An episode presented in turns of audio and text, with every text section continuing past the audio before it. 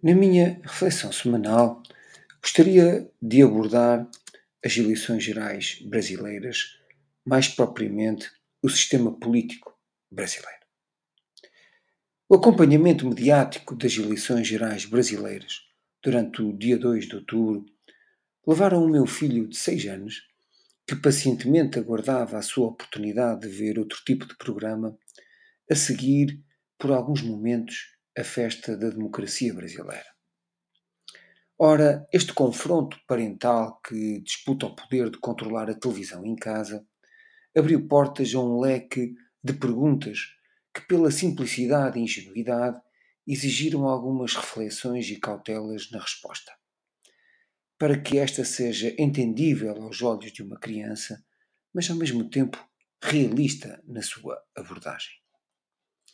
Entre várias, a pergunta o que é governar, que veio no seguimento de uma recente eleição de delegado ou subdelegado de turma na sua escola, teve o dom de reacender dúvidas antigas quanto ao funcionamento do sistema político brasileiro. A governabilidade é um processo dinâmico e contempla relações complexas entre componentes do sistema político.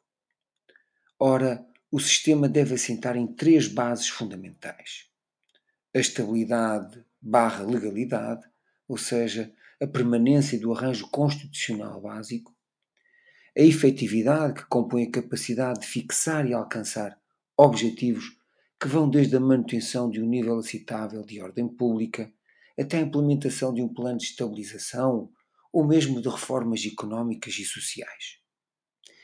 E por último, a legitimidade, que sinaliza a anuência difusa que os cidadãos dedicam ao sistema político, com base na crença de que o mesmo está suportado em instituições justas ou, pelo menos, adequáveis e aceitáveis.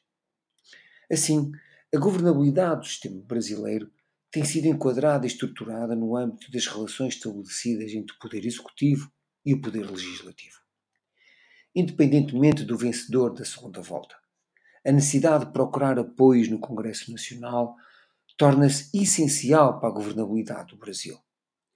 A dialética entre estes dois poderes farão da figura central do Presidente do Brasil um ator coletivo, que, envolvendo o apoio multipartidário, tem garantias de aprovação e de aplicabilidade da sua agenda política.